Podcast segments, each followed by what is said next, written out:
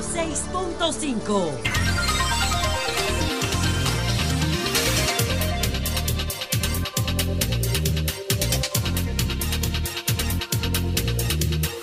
Madrid, Madrid, qué bien tu nombre suena.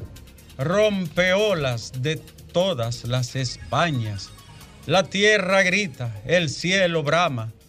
Tú sonríes con plomos en las entrañas. Ay, Dios mío, el trozo de, de Machado, el trozo de Machado a Madrid. A propósito de las elecciones españolas. Se le peló el billete a la derecha y a la ultraderecha, Alejandro, pero eso es tema de debate hoy. Porque ahora son las 2.35 minutos aquí en todo el país. Iniciamos el sol de la tarde en este caluroso 24 de julio. Eran las 12 y 30 de la madrugada. El parto fue difícil, Alejandro, en la Caracas de entonces, que era posesión española. El parto, el parto fue difícil. La partera que la asistió a la señora no contaba que nacería. Y cuando nació Alejandro, era una cosita pequeñita que no aparentaba tener signo de, de supervivencia, Alejandro. 24 de julio de 1783. ¿Tú sabes quién nació? El más grande de los latinoamericanos, por encima de Fidel. Simón José de la Santísima Trinidad, Bolívar y Palacio Ponte Blanco. Simón Bolívar nació un día como hoy, Alejandro, en la madrugada. Ya, murió de 47 años. Este hombre, Alejandro, es el más grande de los generales de la historia. Olvídense de Napoleón, de, de, Alejandro. El más grande, el único que no fue a conquistar ni a someter a nadie. El único que no fue a establecer esclavos, ni, ni a robarse las posesiones, ni la tierra, ni el dinero, ni la riqueza de las naciones. El único que no fue a aplastar a otro ser humano, sino a liberarlo. El único de los generales, Alejandro. Simón Bolívar. Chachi. Nació un día como hoy y murió un 17 de diciembre de 1830. Tuberculoso, con menos de, de, de 90 libras. Imagínate, tenía 125 libras, Alejandro. Y en su, en su mejor momento, 125. Y en los periodos de guerra, 119 libras. 5 pies, 2 pulgadas y media con tacos de estatura. Y atravesó los Andes tres veces a caballo, Alejandro. 92 mil kilómetros cabalgó a caballo en las guerras de independencia, Alejandro. Y le daba tiempo, ¿tú sabes qué? Ah, eh, a, Alejandro eh, le pregunta José Palacio, su eterno edecán, lo bañaba, lo, lo, lo, lo perfumaba, lo afeitaba. Era, era un hijo que tenía que lo amaba. Y José Palacio le preguntó, en general en su laberinto, mi general, hay una pregunta que es la única que nunca le he hecho ni me atreví. ¿Y cuál es? ¿Cuántas son por fin? Solo a ti te lo digo, José. 48 sin contar la pájara de una y dos noches. Ya, ya, ya, ya, ya, y Alejandro, qué tolete de hombre. Simón Bolívar, el más grande. ¿Sabes que se hizo recientemente, unos años atrás? Un simposio internacional para determinar el más grande de los generales. En Inglaterra se hizo, en Reino Unido. ¿Quién lo ganó? Bolívar. Bolívar. Bolívar, bueno. Así iniciamos, Alejandro, recordando al inmenso Simón Bolívar en este, en este lunes, en que salió Alejandro RD Elige, la novena versión de la encuesta RD Elige, la que más acertó en México. ¿Lo hará en República Dominicana? Esperemos, esperemos. RD Elige salió hoy en su novena versión y será también tema de debate en esta estación con el equipo completo, incluyendo los nuevos. ¿Cuáles son los nuevos que tenemos? Oh, la, la, señorita, la señora. Oh, sí. Y el de, y el de la izquierda. Y el de la izquierda. El de la que es más derechita que el diablo, pero. Sí. Pero, pero es bueno. Sí. Hombre bueno, sí. Bueno, la derecha tuvo buena participación. Sí, la, la derecha tiene cosas buenas, sobre todo los dólares. Sí. y las mujeres. Sí, y las damas. Sí, El estado de bienestar. Eh, Sí, sí. Señores, así iniciamos este programa de hoy, agradeciéndole como siempre a ustedes la fidelidad de su compañía, la audiencia que es cautiva de RCC Media y el Sol de la Tarde. Agradecerle a toda la gente del exterior que se abraza con nosotros cada tarde desde las 2 y 30 hasta las 5 y echamos una mirada a las principales informaciones de este día.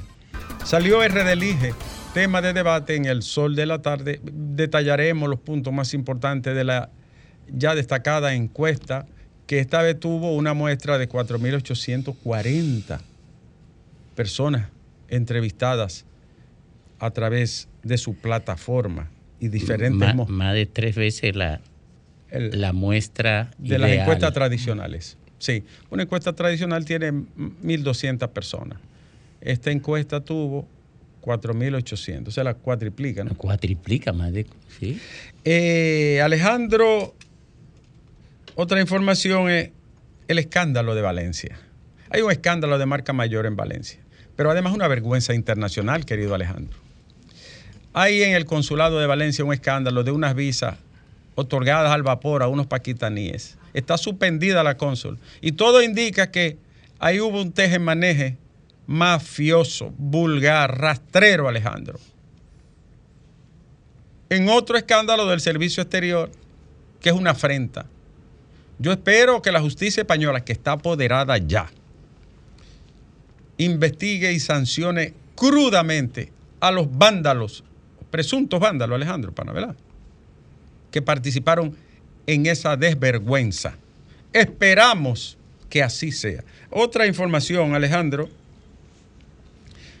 En San Francisco de Macorís hay déficit en las aulas desde hace tiempo hay una sobrepoblación de estudiantes que acumulan hasta 50, 40 estudiantes en un aula. Ustedes saben que un aula debe tener no más de 25 estudiantes. Entonces hay planteles escolares, siete en total, que tienen 12 años, que no le ponen una varilla. Terminen eso en nombre de Dios. Culminen eso. 12 años. Cuando ustedes llegaron al gobierno, lo de hoy, tenían 9 años entonces. Y no pudieron terminar esos planteles, por lo menos algunos de ellos y la, y la demanda ha crecido en la provincia de Duarte. Terminen eso en el nombre de Dios. Es una vergüenza.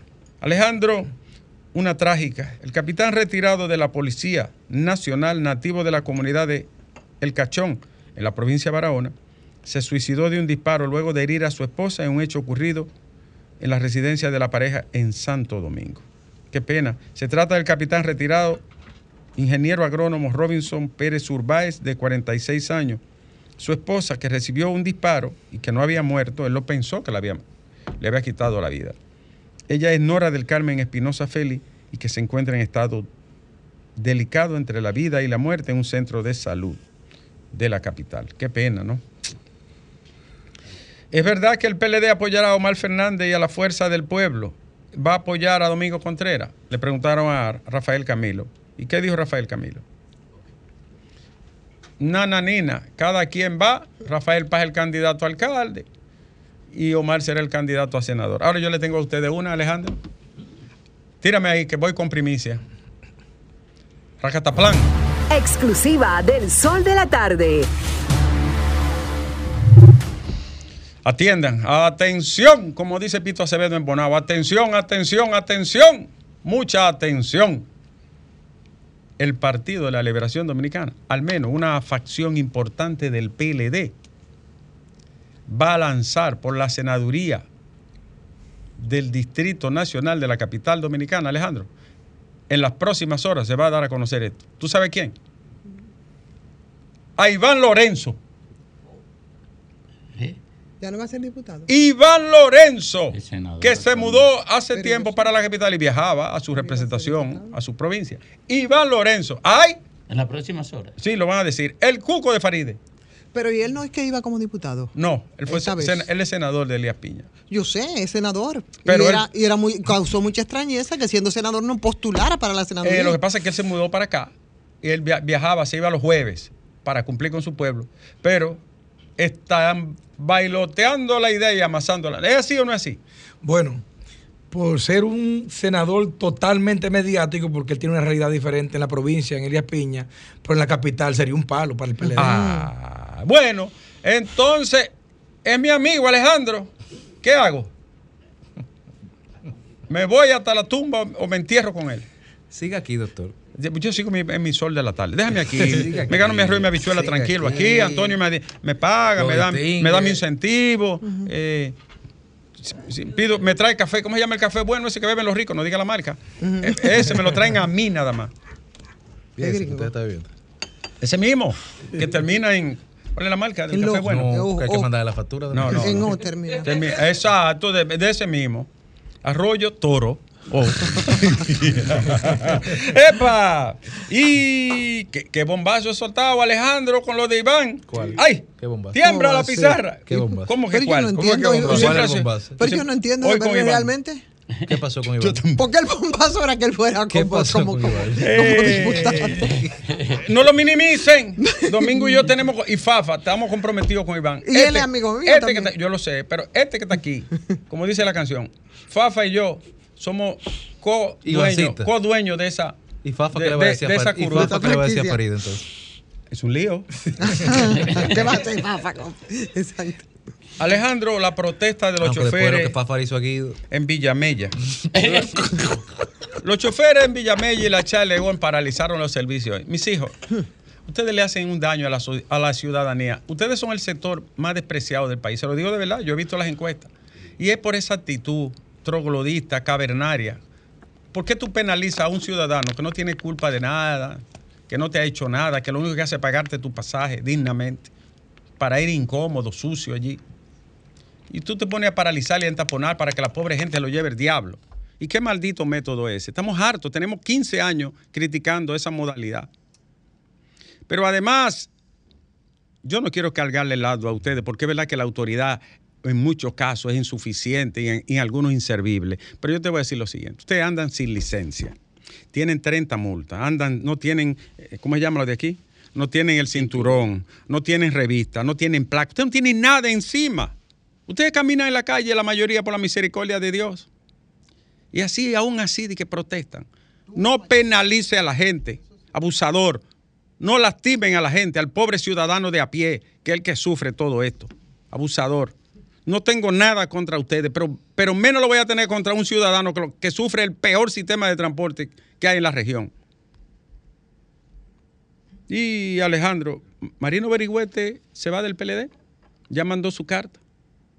A veces llegan cartas que te dan la vida, que te dan la calma. Qué grande fue Rafael. eh. Marino Sigue siendo. Berigüete, amigo mío, de compañero de lectura de la, voz de- se de mantiene la librería. Rafael. No, Rafael es mi ídolo de, de todos los tiempos. Pero esa voz sigue igualita, ¿eh? No es que fue, Igualito. sigue con siendo hígado grande. nuevo. ¿mm? Con hígado nuevo. Increíble. Sí, pero ya él no toma vino, ¿no? No. Eh, entonces Marino Zapete mandó su carta de renuncia del Marino PLD. Marino Berigüete. Marino Berigüete. Marino Berigüete, perdona Zapete, querido, amado, respetable comunicador. Eh, perdona Marino, que, que confundí, que Mari- Marino le dicen que está inscrito ahí, se tira del de la 17. se tira del de la 17. Mira, este señor fue reformista, fue embajador, Uruguay, Paraguay. se juramentó en el PLD y acaba de renunciar. Y Charlie Mariotti dice que el crecimiento de Abel es sólido y confiable en los electores. La ¿Cómo última, que se llama el nuevo? Eh, el nuevo Feli. Feli, ¿es verdad eso? Claro que sí. Te lo la, dije. la última vez que escuché la palabra sólido, de triste recuerdo. Bueno. Eh, una, Terminamos una- muy mal. Un comentario, Alejandro, y una protesta. El doctor Santiago Castro Ventura es una institución nacional. Es un hombre honorable, decente, humilde, excelente médico y mejor persona. Un ser humano excelente, extraordinario. El doctor Santiago Castro Ventura, como se estila en este lamentable país, que todavía Balaguer respira en este país y tira cenizas tóxicas. Tiene una, una, una ficha de, que de 1972. Pero llévenme preso a mí, que yo tengo ficha también. Vengan a buscarme aquí. Boqueroso, rastrero, el que hizo es un abusador. Si a usted se le dice, yo soy expresidente del colegio médico, soy Santiago Castro Ventura.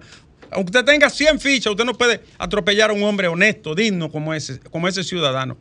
Es una repulsa de todo el país que la policía, con un, un listado que tiene más viejo que, que, que- que el carajo, de que andando buscando gente. Sí, pero, pero eh, eh, eh, Nieves. Dime.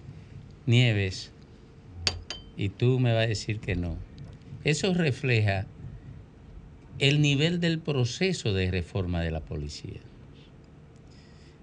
¿Por qué? Porque si la policía no es capaz de Una depuración. no, no, no, de reconstruir unos, unos archivos obsoletos y que sacar toda esa que vaina eso solamente datos. ¿Tú crees que si no es capaz, si, si no un es cap- software, ¿no? Sí, si no es capaz de hacer eso, ¿será capaz de transformar seres humanos? Le digo lo siguiente a la jefatura de la policía.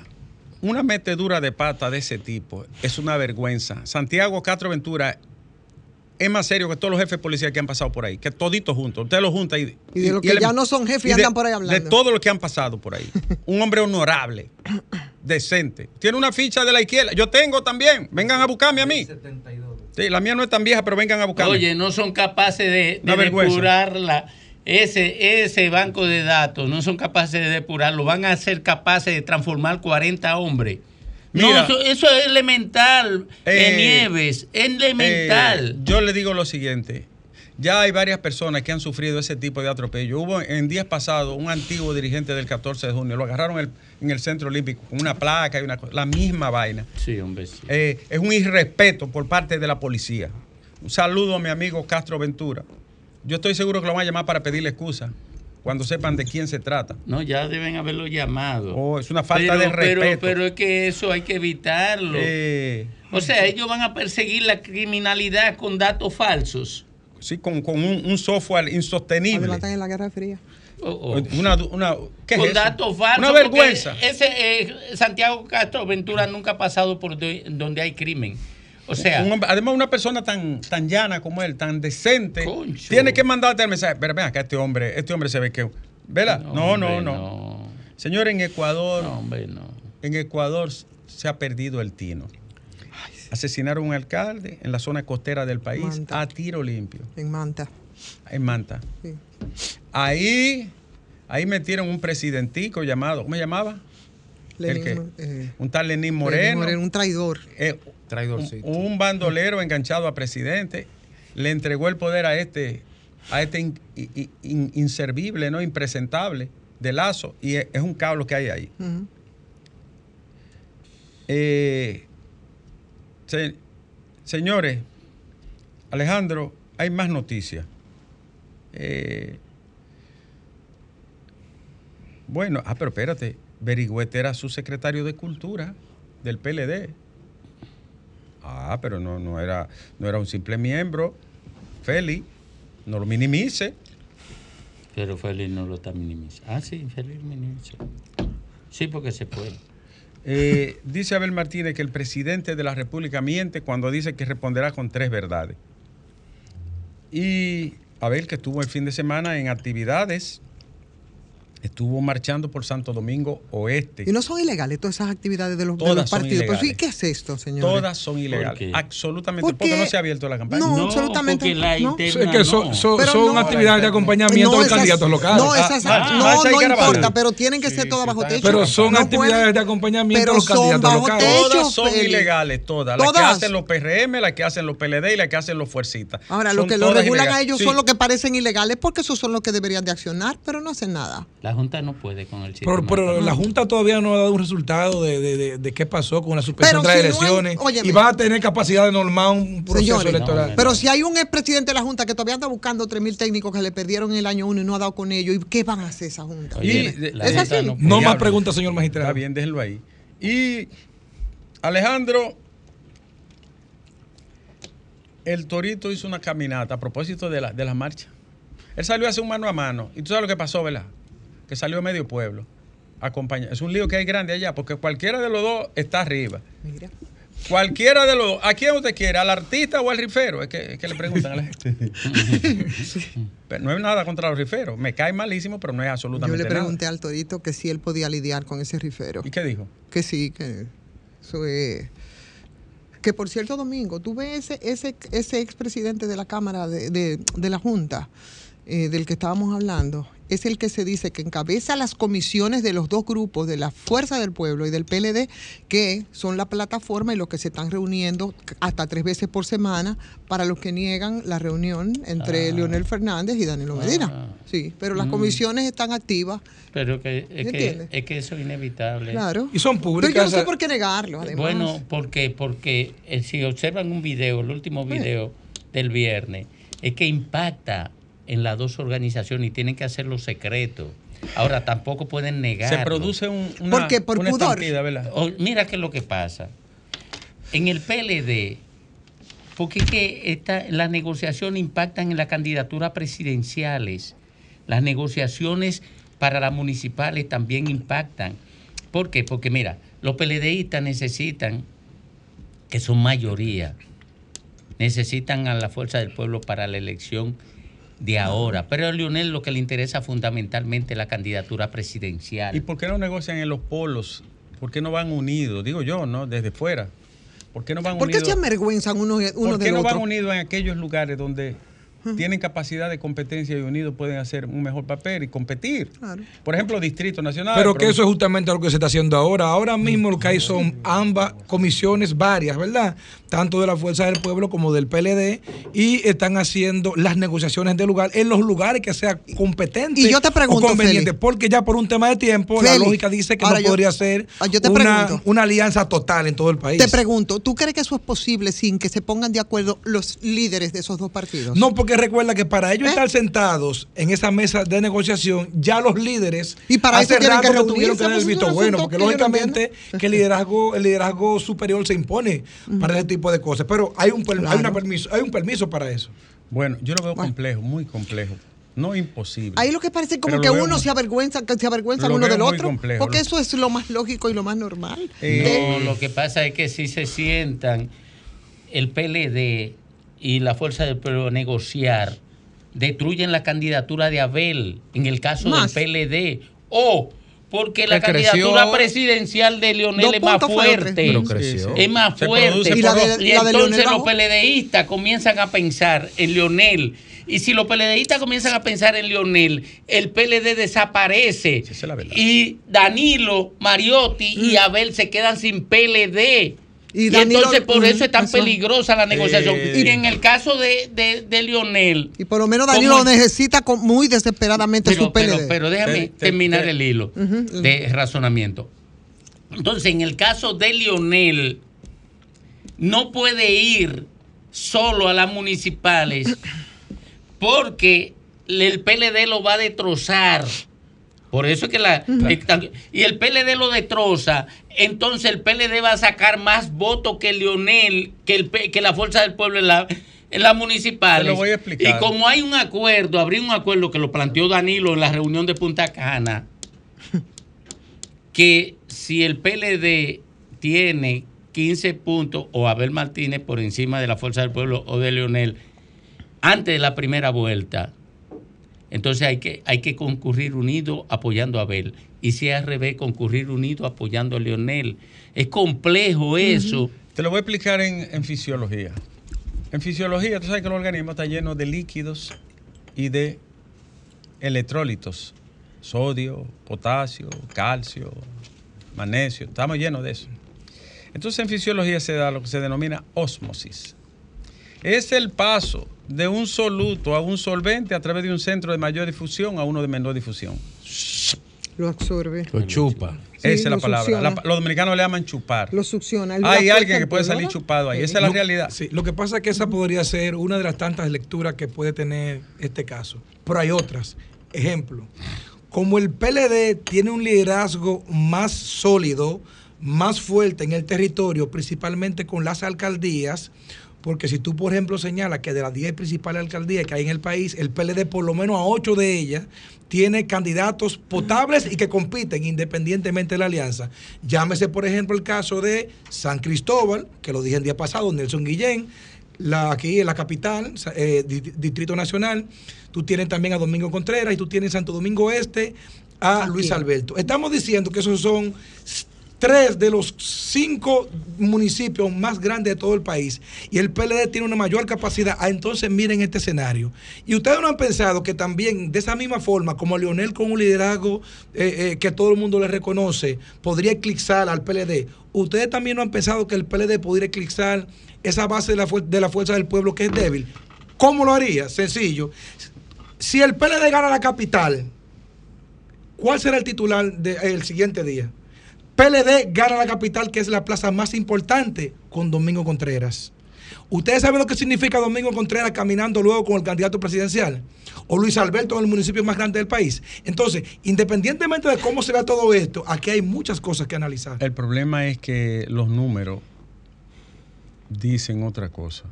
Y hasta que no me presente un número que diga esa proyección o posibilidad, yo voy a creer en lo que dicen otras cosas. Ese es el tema. Hay que cerrar, Alejandro, Bueno, porque el tema es complicado, como dijo Domingo. Y yo desde el primer momento lo vi así. Porque si fueran unas elecciones generales, ya más o menos tuviera decidido. Pero el liderazgo local, como tú acabas de decir, juega un papel determinante. Y se impone. Y el PLD tiene una estructura muy eh, fuerte. fuerte en el sentido de marca para moverse en lo Lo local. demostró en la marcha. La- a diferencia de la fuerza, que no tiene esa, esa fuerza ni esa movilidad. Entonces es un tema y sumamente además ay, complicado. yo creo que en algunos casos hay que redefinir el tema liderazgo, porque yo digo, ¿qué es lo que tiene Luis Alberto? ¿Liderazgo u otra cosa? Bueno, el liderazgo al estilo dominicano, o sea, ¿verdad? porque yo, yo que soy de Santo Domingo Este. Yo nunca lo he escuchado Eh, hablando. Yo de un no sé tema. cuál es el Yo liderazgo de. tampoco. Yo, ahora él tiene muchas bancas de lotería. Eso sí, y eso te hace popular. Porque la gente mucho en estos días pusieron guapo y me, ¿Eh? me insultaron porque yo dije, yo no quiero ver riferos, ni aguanteros, ni vendedores de números en ningún puesto público. Nunca lo he querido. Domingo, yo no he pasado la vida en eso, de que nos juntamos en la emisora. Pero la 43 gente, la gente se le olvida. Y eso que es muy bueno. Yo no quiero, no. En mi pueblo, por ejemplo, hay uno que tiene todos los cuartos del mundo y, y yo estoy seguro que si se lanza, gana. Yo, yo no no he- quiero verlo ahí. Es verdad que nunca he escuchado a Luis Alberto, ni le he escuchado Pero- nunca pero- su discurso. Miren, es más, yo, ni siquiera conozco bien Miren, su yo conozco, yo conozco, Realmente. yo conozco a Luis Alberto y Luis Alberto es una persona Sí. que ha venido forjándose, forjándose desde la circunscripción número 2 de Santo Pero lo Domingo. que ella Oeste. dice, ese forjó. No, pero le voy a responder, no se Eh. preocupe, le voy a responder. Luis Alberto es una persona que viene Pero yo te digo como dice Nieves, no es por malo que yo lo Sí, diga. no, pues yo le voy a explicar. Prim- lo primero es que viene con un trabajo de más de 20 años con una fundación que es la que da todos los cursos a vida y por haber en la circunscripción número 2. Además, es un empresario, es un empresario próspero. No, No, solamente muy próspero, tiene la- 43 empresas. Yo quiero la- sí. yo quiero que Es me un dé la- próspero, no con, solamente con del tema de 2000 la con banca. 2000 bancas sin No, registrar, no cualquiera son, muchas, muchas, muchas empresas. Si primero, me, si primero me escuchan, Pero está bien eso, Primero la registra. Pero está bien eso. Lo que le quiero decir con esto es, yo no estoy negando que tenga eh, eh, negocios de banca, lo que estoy diciendo es que es un empresario próspero que tiene muchos negocios, no dentro de ellos entre el tema de banca. Feli, Ahora bien, la- el tema sería si No, como el- empresario, Ese es su función principal negocio. Oye, banquero, Feli, Feli, o su función Feli, número no uno entre otro no. tipo de Su negocio. principal negocio es la, ba- eso es la Eh, banca. Feli, Pero nadie gana un liderazgo Eh, tampoco entre por coincidencia. Eh, Aquí hay sí. muchos banqueros que han fracasado. Y, y- y- Está y la mayoría le ha ido bien de los que participan. Mira, eh, Alejandro, tú sabes que salió la RD Elige y que en España hubo elecciones. Cuando me hablan de España, yo siempre estoy motivado. Tuviste que empecé con Machado, ¿no? ¿Eh? Eh, ¿Qué tú crees que di- qué yo debo decir de España, Alejandro, antes de irme? Tú que viviste en la España, tú viste en la España, ¿verdad? Ya en Bonao, una, una avenida de España ya. Sí. ¿Qué digo? Eh, ¿Cómo está la cosa ya en, en Bonao? Ah, yo quiero antes de irme, Alejandro, porque hice una crítica muy dura en estos días con un video de un fascineroso, hay un antisocial invasor de tierra en Villa Altagracia, el Loma Novillero, que el ejército puso una vigilancia permanente. Hay, un- hay un, ¿cómo se llama cuando mandan muchos guardias? Un contingente. Un militar. contingente de militares al pie del Loma Novillero. Se, ac- se acabó el relajo. Se acabó el relajo. Qué bueno. Qué bueno. Se acabó. El, el general Onofre del ejército. Se acabó el relajo. Ese tipo tiene años invadiendo y neciando ahí una rábula que yo no sé qué, qué diablo los partidos hacen con, con esa musaraña de gente, ¿no? En términos éticos, quiero decir, no humanamente. Eh, Alejandro, está, está militarizada esa zona. Se acabó el relajo. coño cuando yo vi todos esos guardias al pie de la loma, Alejandro, me dio una inspiración.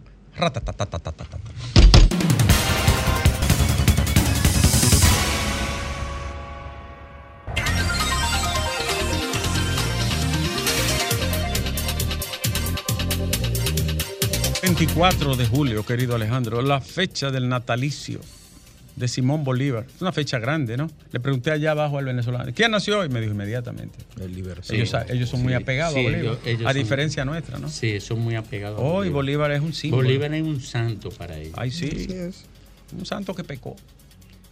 ¿Qué Y santo es no? ¿Qué- tiempo del Pero pueblo. tú ¿Qué lo estás santo viendo no desde es? la condición de pecador. Eh, yo lo veo desde la condición de un santo. santo que Pecó David, Oh, Oh, David. sí. David, y- y- que puso su mejor ¿cómo que se general en el se frente de la llama? El batalla. general Uría. No, no, el santo El santo de la cachón. antigüedad que, que, que participaba en orgía y Oh, eh, Agustín. ya San Agustín, San Agustín. Participaba en, en- en orgías este- sexuales. Lo dije en confesiones, lo dijo. Lo dijo. Y entonces después se dedicó a conciliar.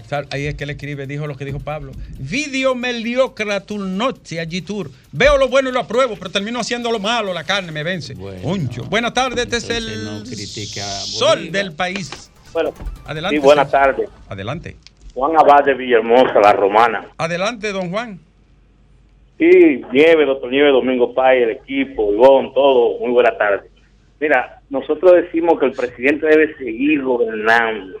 Yo no sé si tú te, te se dio cuenta, Nieve, que el presidente estuvo en la Saona el sábado. Sí, estuvo en la Saona el presidente. Hay un plan bonito, me gustó.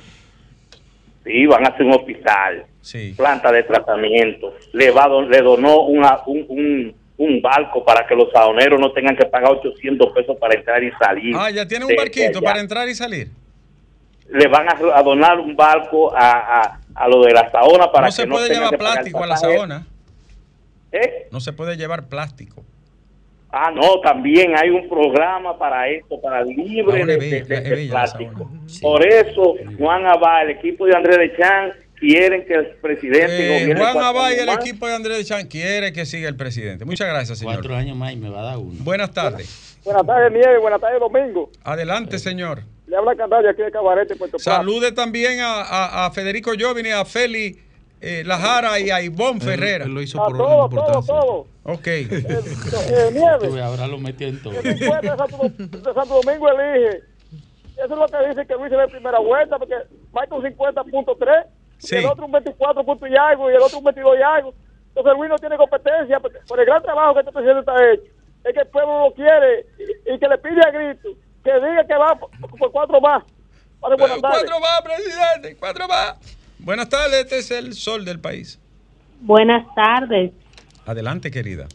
Esperanza desde Monseñor Noel. Esperanza verde, esperanza blanca. ¿Qué importa la vida si herida de muerte está la esperanza? ¿Eh? Entonces, en la mi pueblo, ¿eh? Entonces la oposición necesita tres verdades. Hay más de tres verdades. Ay, dale Honest honestidad, transparencia, el cambio está y es notable. Por eso el cambio se va a Gracias, querida, ahí está. Tú sabes que ese, ese es un, un, trozo de poema de René del Risco Bermúdez. Coño, ¿cómo está? Ese de Esperanza. Buenas tardes, este es el sol del país. Ricardo. De, Buenas tardes. De... Antonia, mi Cara, amor. Óyeme, qué corazón, es que con este consente no hay forma. Yo de, no, óyeme. Días y días y días.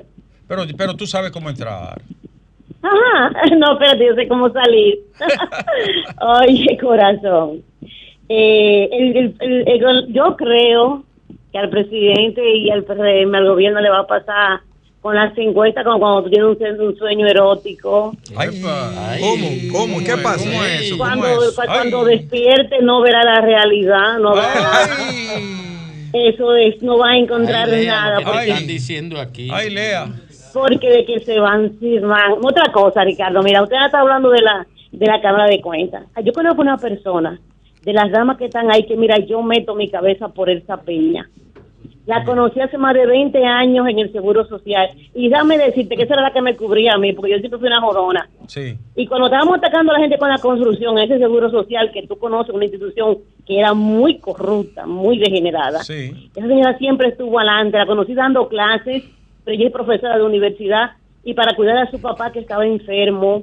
Esa es una mujer, mira, que yo la distingo donde quiera que se encuentre y meto la mano por ella. Bueno, mi amor, yo te, te, respeto y te creo entonces. ¿Cuál mano? Oye. Gracias, querida Antonia. Buenas tardes. Dime, Domingo. Buenas tardes. Yo, yo, le iba a decir a ella algo. Buenas tardes.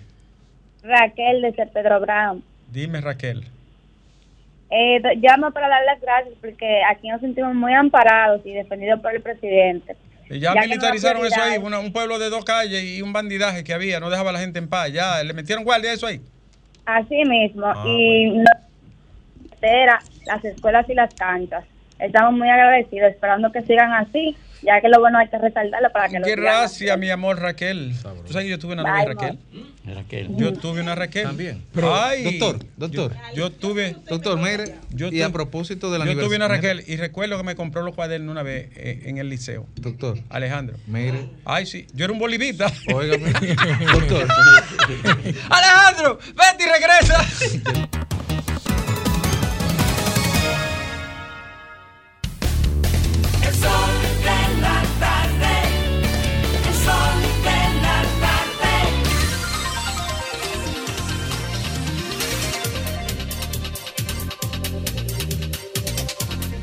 Eh, regresamos, ¿no? Yo te estoy ayudando en tu trabajo. Déjame coger estas dos, tres llamadas. Raquel, mi soledad de ayer. Raquel, mi soledad de ayer. ¿Me suena una canción? Una canción. Una canción. Oye, ¿Cómo le daba el tiempo a Bolívar, Domingo? Tú, Eh, que, tú, tú que eres seguidor de él y, y que has sido siempre, él, tú eres Sí. devoto de Bolívar. De ¿Cómo le daba el tiempo? Es verdad que a veces abandonaba una batalla. Sí, sí, sí, sí, Y la ganaba. Y ganaba. Y la ganaba, uh. no tanto ahí. Lea. Mira, mira. Oye, esa vaina, Lea. Mira, mira, lo que pasa Como Santana y Dueje. Sí, que uno pelea y otro se lleva la gloria. No, lo que pasa es que después que él diseñaba la estrategia, podía irse. Es que él andaba. Ah. Doctor, mira, en eh, esa eh, marcha él andaba con todos los Él andaba armado. Eh, Oye. Señores, la marcha de los Andes duró Bolívar era tan grande que una vez, Domingo, en un ataque de las fuerzas reales, en la campaña de, de Colombia, ca- cayeron en un lago, disminuido, perseguido y en retaguardia, la- las tropas libertadoras. Y duraron tres días en un lago, casi congelado así. Y, y- y para poder sobrevivir no, no pudieron ni comer, ni salir, ni nada ahí, al oscuro. Y llueve, llueve, o sea, como llueve esa parte de los páramo, Andes. arriba. Y páramo, llueve, llueve. Y, di- y lanzó un decreto. Dijo, el primero que salga, se levante, prenda una cerilla, le- le- pena de muerte. Y un general, Alejandro, pensando que ya estaban muertos, ya estaban entregados. Las fuerzas reales arriba y ellos abajo, los pobres, sin armas, sin comida. Salió un general a a hacerle una cartita a la madre. Amada madre. Y cuando escribió eso, ahí mismo fue un guardia por detrás. ¿Sabe quién era? Bolívar detrás de él. Y cuando el hombre hizo así, que sintió la presencia de Bolívar, porque es un tipo que tenía un, un aura, Alejandro. Gente que tiene un aura, como tú veías a, a, a, a Peña Gómez, a Juan Bosch, tú como que te impresionaba. como Felinova, tienen, sí. tienen un. Coño, pero no relajes. Mira, no, como, como, como cuando yo vi a Silvio Rodríguez una vez a cierta distancia, yo sentía el aura. ¿no? Su majestad, Tú te das sí. cuenta, es un rey. Claro. Tú te das cuenta, aunque él no se lo proponga. Juan Luis Guerra es así. Mira, y cuando el hombre así, con la cerilla prendía, la apagó y, y solo acertó. Digo, ya, estoy muerto ya. ¿Por qué tiembla mano? Con la manita que estaba escribiendo. ¿Por qué tiembla mano si tiene detrás un corazón tan grande? Oye, lo perdonó, lo perdonó, lo perdonó. Oncho, tiene detrás un corazón tan grande, el, corazón de Bolívar. Eh, Y lo, que, está, que está en Colombia. lo perdonó. A todos los grandes líderes les gusta que lo halaguen. Sí, claro. Profesor. Sí, Sí, sí, sí.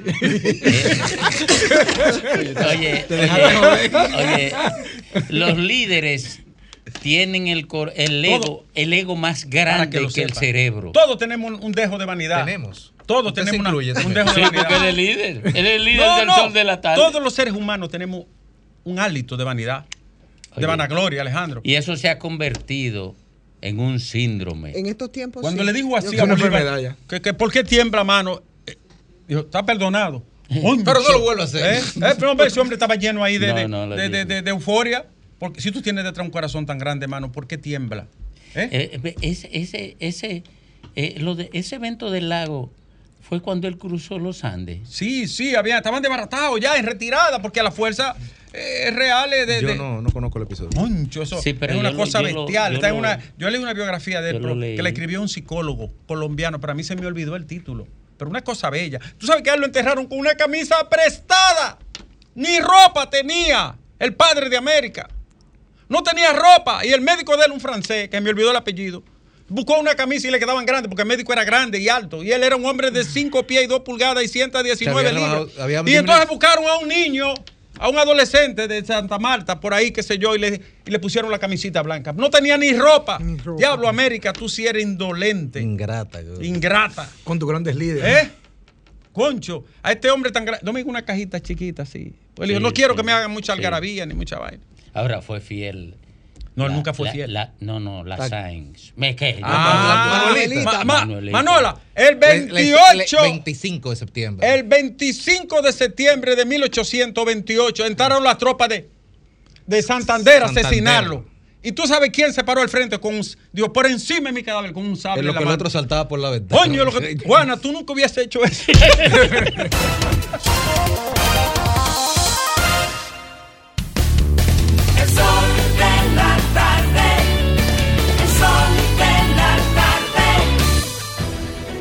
Sol 106.5, la más interactiva. Una emisora RCC Miria. Sol 106.5. 3.30 minutos, el sol de la tarde, el sol del país. Los aspectos más relevantes de RD Elige, de la entrega de hoy, del sol de la mañana, de RD Elige. Eh, el movimiento de Abel, el movimiento de Leonel, eh, hacia arriba Abel, hacia abajo Leonel. Mm. Eh, o se operó una baja- un, un- un descenso de, de- de- de- de- Un ascenso de Abel. Sí, pero también se operó un descenso de Luis, ¿verdad? No, me- aumentó. Aumentó. Sí, la percepción aumentó de la valoración del presidente subió, me parece que seis No, pero la valoración, intención de voto. Vamos a buscarla, señor. Intención de votos. Eh, la intención de votos de Abel subió, la de Leonel bajó. Yo no la domino Dos porque puntos. Lea me la mandó a las 2. Que tú lo habías pronosticado, Domingo, ya. 48.5. Sí, yo lo- Tú lo- tú lo habías Sí, pronosticado. Domingo, eh, subió La intención es puntos. 48. Cuando hablamos de, Domingo, de la marcha y del impacto de la 33. marcha, Domingo ¿Eh? había pronosticado eso. Subió el presidente. Si las elecciones fueran hoy a presidente, ¿por cuál opción votaría? Entonces Abinader tiene 50.3 para un 3 puntos. Y estaba en 48. Estaba en 47. 47. Subió Abinader y subió Eh, Eh, eh, Abel subió Abel. Abel 1.4 y disminuyó Leonel. Fernández 2.7. Lo de Abel. En la pasada, que fue el 23 de mayo, tenía 47.3. Sí, 47, Ujú, subió sí, sí. 5. Leonel en esa tenía 27, que había aumentado 4.6, y Abel tenía 21.5, había bajado 6 puntos. Había bajado. Entonces Ahora subió se- Abel, bajó Leonel. Y subió Y Abinader. subió a Abinader. Y se entiende, lo de Abel se entiende y era pronosticable porque, Actividad. porque había una situación de incoherencia interna que impedía, y ya eso se ha analizado, En que, indefinición también. sí, que impedía que se asentara la candidatura de Abel como un proyecto eh, Creíble. creíble. Y están mandando ese mensaje. Y también Ahora, paró Se la puede sangría. decir que hay un empate Sí. técnico entre la Fuerza del Pueblo y el PLD Bueno, ahora, en los resultados que te dan. Sí, Sí, lo, sí. lo que pasa es que Que este tipo de sumados los este, tipo- este tipo de encuestas, hacer una encuesta de característica digital, no tiene la misma intención con el tema del margen de error. No, pero, pero el- pero eh, lógicamente, si tú estimas que un margen de error es de 2.5 No, a la, 3 la encuesta tiene un margen de error de 3.1. 3.1 es pero, muy alto. pero lo más. Pero es relevante, muy alto. pero lo más relevante encuesta de estas entregas es los movimientos que se definen. ¿Por qué? Porque esta es una fotografía del momento, que una fotografía no define tendencia a menos que no se compare con otras fo- fo- fotografías. No puede. Entonces, el, el, el Lionel eh, o la Fuerza del Pueblo han estado en una situación zigzagueante. El, el, eh, Abel estaba en una pendiente, bajando, bajando, bajando, bajando, y parece haberla frenado.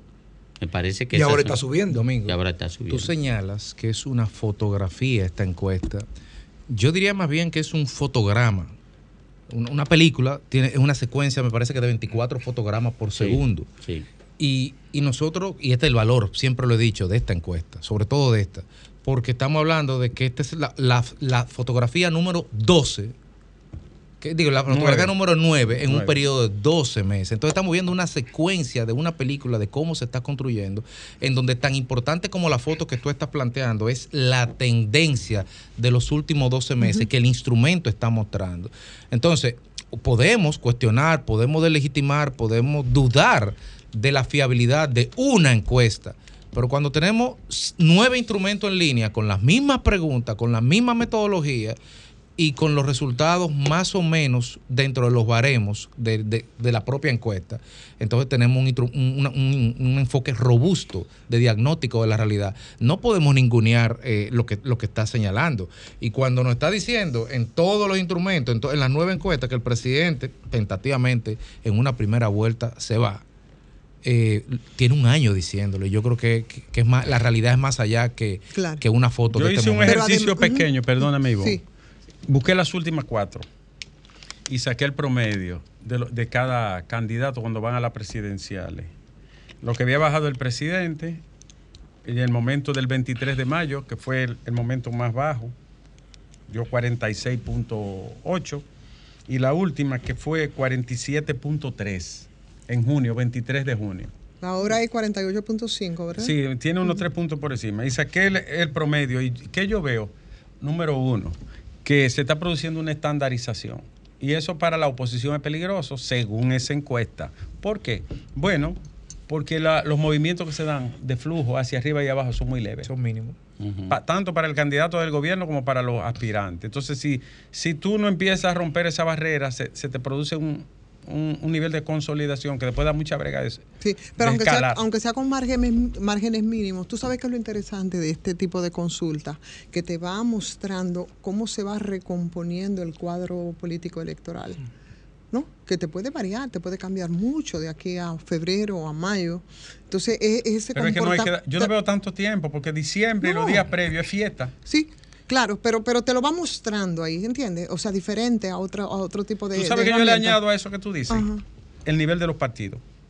Va- Lo voy a buscar, Y la porque no las no las recuerdo, para ver cuál es el comportamiento que tienen la- las organizaciones Los sobre partidos Sí, respecto de sus candidatos, que, es misma- interesante, porque en el caso, Sí. perdóname Félix, en el caso de, de- del PRM, por ejemplo, cuando se hace la comparación entre su candidato, entre, bueno, su candidato, el presidente de la República, y, se va a postular indiscutiblemente eh, respecto al PRM, es distinta la valoración. Sin embargo, también un elemento importante que veía en esta consulta ahora es que además de ese empate técnico y con lo que da a Luis Abinader ahora, eh, si fuese a haber una segunda vuelta, ¿m? si fuese a verla, sumados los, el- el- la fuerza del pueblo y el PLD, los números no le darían. Sí. Ahora, en este momento. Mira, en la misma no- dirección que, que- que- que estaba eh, hablando Nieve, debemos de ver no solamente los números de hoy para ver tal vez el posicionamiento del presidente Abinader, sino también que tenemos que ver el histórico. Vamos a ver cómo se comportaba el electorado frente a los presidentes cuando estos estaban en repostulación. Vamos a ver qué porcentaje tenía Danilo Medina cuando se eligió en el 2016 que marcaba 66, 67, 68 y que terminó con un 62%. Vamos a ver qué porcentaje marcaba el Leonel Fernández en el, dos, en el 2008 cuando se religió con alrededor de un 51, 53%, que marcaba 55, 58, 59. Si se fijan, el histórico de los presidentes en ejercicio que van a una elección, lejos de subir el porcentaje, luego en la intención de voto, lo que hace es que la reduce. Entonces, tendríamos que analizar si con un posicionamiento de un 47, 48%, de Abinader sería suficiente para pasar la barrera del 50 más 1 y lograr colocarse entre los grandes presidentes que han logrado reelegirse sin tener ningún tipo de problema en primera vuelta. Yo tengo aquí la, la medición. Es correcto lo que dice, porque cuando se ajustan las fuerzas es muy difícil mantener el, el- el nivel, ¿no? Aunque cada. Lo que pasa con las encuestas es que no se puede comparar con el pasado, salvo el histórico de la firma encuestadora, porque cada momento es único y específico. En, esto ocurre como en la, biología, que cada vida es única e irrepetible. Miren, el PRM tiene según se desprende de la pregunta, ¿cuál opción votaría si las elecciones fueran hoy? PRM 48.5. Exacto. Fuerza del Pueblo 23 puntos y PLD 22.9. Lo que decía Domingo, el PLD aumentó 0.5 y fue el único que creció como partido. Empate técnico. Porque Leonel perdió 2 puntos y el PRM perdió 0.1. Eso significa que el Partido de la Liberación Dominicana eh, escaló casi un punto en ascenso. Entonces, ese comportamiento de los partidos se ha mantenido durante mucho tiempo, poco más, poco menos así. Y eso también tiene mucha influencia para el tema de las elecciones municipales. Va a ser determinante, porque las estructuras partidarias ahí, las que mueven votos, las que lo- llama la gente, las que los dirigentes confían, es decir, las estructuras de los partidos son determinantes. Y recuerden que las elecciones de febrero, Van a determinar a mayo. por lo, no tal vez no la determinen de, O- o de la manera como uno piensa, pero de que, de que son claves, son claves. Impactan, eh, eh, van a impactarla mucho, por eso yo pienso Impactan. que ha tenido... Posicionan el por- imaginario. Sí, por eso yo pienso que ha tenido mucho cuidado eh, con respecto a las alianzas, sobre todo entre el PLD y la Fuerza del Pueblo, eh, de cara a las, a las congresuales y municipales, ¿no? Y de quienes se beneficiarían, que lo hemos discutido mm, muchas veces, de hecho, y es precisamente por eso, por el impacto que eso tendría en mayo, pero sobre todo... eh, por a quienes beneficiarían más esas alianzas, que yo lo tengo bastante claro, indiscutiblemente que al- a la fuerza del pueblo, eh, desde mi punto de vista. Miren, miren una cosa, lo que yo veo en estos resultados. Primero, que el PLD recupera eh, su vocación de, De convertirse, no, de convertirse en el, el partido que enfrenta al PRM. Porque el PLD ha sido el partido que el PRM ha estado enfrentando desde que llegó al poder, sea por la vía judicial o sea en el discurso. Y el PLD obviamente no tiene otra opción, otro camino que enfrentar al gobierno y al PRM. Y entonces ha recuperado esa condición. Y es un peligro terrible para la fuerza del pueblo. ¿Por qué? Porque la fuerza del pueblo había estado beneficiándose de manera sustancial de la imposibilidad del PLD articular un proyecto político porque estaba a la defensiva por,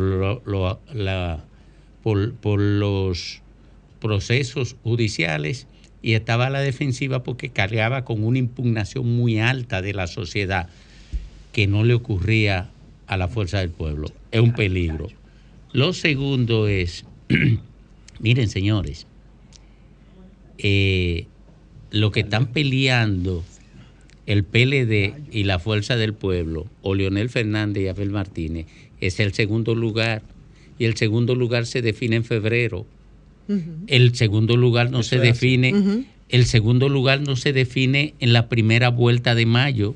¿Esto alienta al PLD, esta encuesta? Claro, La que- alienta, ¿verdad? claro, le recupera la esperanza al PLD. Y porque, oigan, oigan qué es lo que pasa, señores.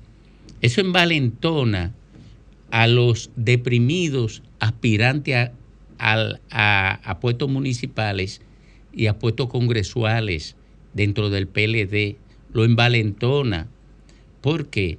Porque no es lo mismo usted ser parte de una propuesta que está buscando el apoyo de alguien que es tercero, que usted ser parte de una propuesta que está buscando el apoyo de alguien que es segundo.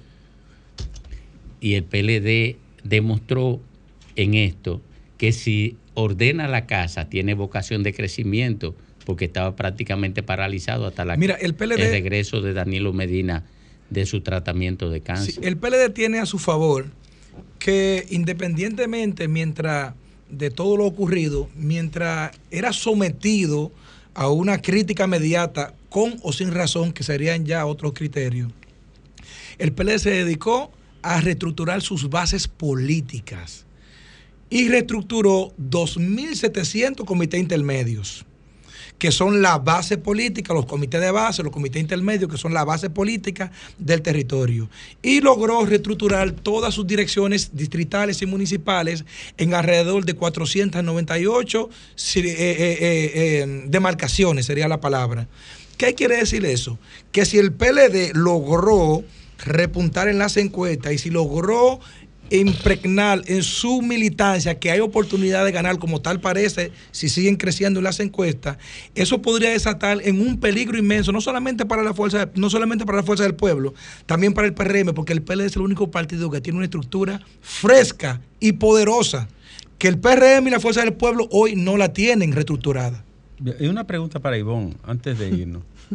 Eh, ¿Por qué las fuerzas alternativas y los Mm. partidos emergentes no aparecen en el imaginario, la psicología de la gente? ¿Por qué no aparece una opción? ¿Por qué no se menciona a la gente, que gente decente y buena, que encabeza partidos pequeños, minoritarios, emergentes, alternativos, como usted quiera llamarle? ¿Por qué la gente no lo menciona? ¿Por qué no están en su imaginario? Así es. Y, y mira que ahora se hizo un esfuerzo. Pero ¿cuál es la razón por la que no ahora- aparecen? Ah, bueno, porque, mm, oye, aquí para que esos partidos pequeños y para que esos partidos emergentes pudieran estar en, en- en el imaginario de la gente, eh, tendrían, eh, Ricardo, que Un polo. o hacer un Crear polo. un polo. Usted, Crear- usted está eh, no, planteando, óyeme, perdón, Iván, usted está planteando la misma pregunta, e Ivonne, la misma respuesta, de- desde hace 50 años. Esa pregunta es Porque válida. tú te preguntarás que con todo lo que ha ocurrido, por ejemplo, O sea, en no la América estoy Latina, en los, estoy- estoy yo digo, en la los pregunta. últimos 20 años, con todo lo que ha ocurrido, con todos esos fenómenos, con los gobiernos, Y la realidad con los es- progresistas, con los olvídate. alternativos frente a la frente a las crisis de los partidos, y a un tema Es que, que la nosotros lo superamos con creces. es muy que fuerte es- en la que es el tema de la corrupción. Frente a eso, ¿por qué nosotros no hemos sido capaces de, de- de poder eh, eh, crear una tercera o cuarta fuerza, depende de- de- de- del momento? Distinta, Bueno, ni siquiera de izquierda, eh, eh, ¿cómo democrática, No llama? pero están con dadas opción las condiciones. No. ¿Cómo se llama la condiciones. fuerza que surgió en España? Eh, ¿Cuál de las dos? Sumar, sumar, Sumar. sumar, El sumar. Sumar reciclaje, fue hecho en día. el reciclaje de Pero fue hecho en día. El reciclaje de Pero poder. fue en días. Bueno, pero un reciclaje. Pero mira, tú reciclaje sabes una cosa, que aquí, oye, Sí, mira, pero aquí tú- sumar no, oye no- esto. no es tan reciclaje. Oye esto, No, aquí, porque mira, parte y de- otro nuevo. Te- bueno, óyeme. por parte de gente grande y de Pero partidos oye, grandes oye esto, también. para Sí. quedarnos aquí en el patio, aquí nosotros la experiencia, por ejemplo, de las elecciones pasadas, yo creo que fue bastante ilustrativa de eso que tú estás diciendo, Nieves. El PRM es gobierno, en medio de toda esa vorágine de la gente que salió por tres años a gritar no corrupción, no impunidad para la calle, como si fuese, gritado como si fuese un derecho fundamental. Esa fue la consigna frente a, frente a muchas cosas.